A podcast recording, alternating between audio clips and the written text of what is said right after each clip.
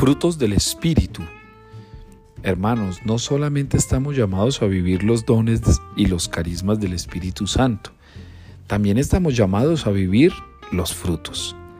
Hay doce frutos del Espíritu, doce frutos para que cada uno descubra el suyo, doce frutos para ir emprendiendo comportamientos de hombres y mujeres de espíritu, doce frutos para que los dones hayan hecho un ejercicio espiritual interior, de modo que los frutos sean la manifestación exterior.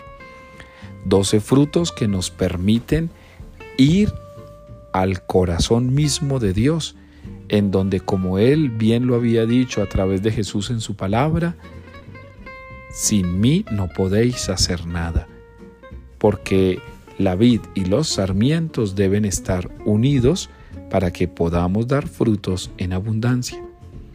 Hoy te invito para que vayas al Catecismo de la Iglesia Católica, vayas a Internet, vayas a algún documento espiritual y revises con profundidad los doce frutos del Espíritu Santo.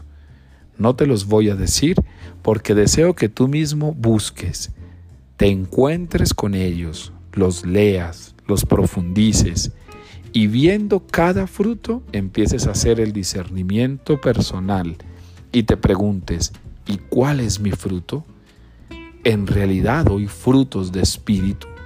¿Soy capaz de ser un testigo del espíritu?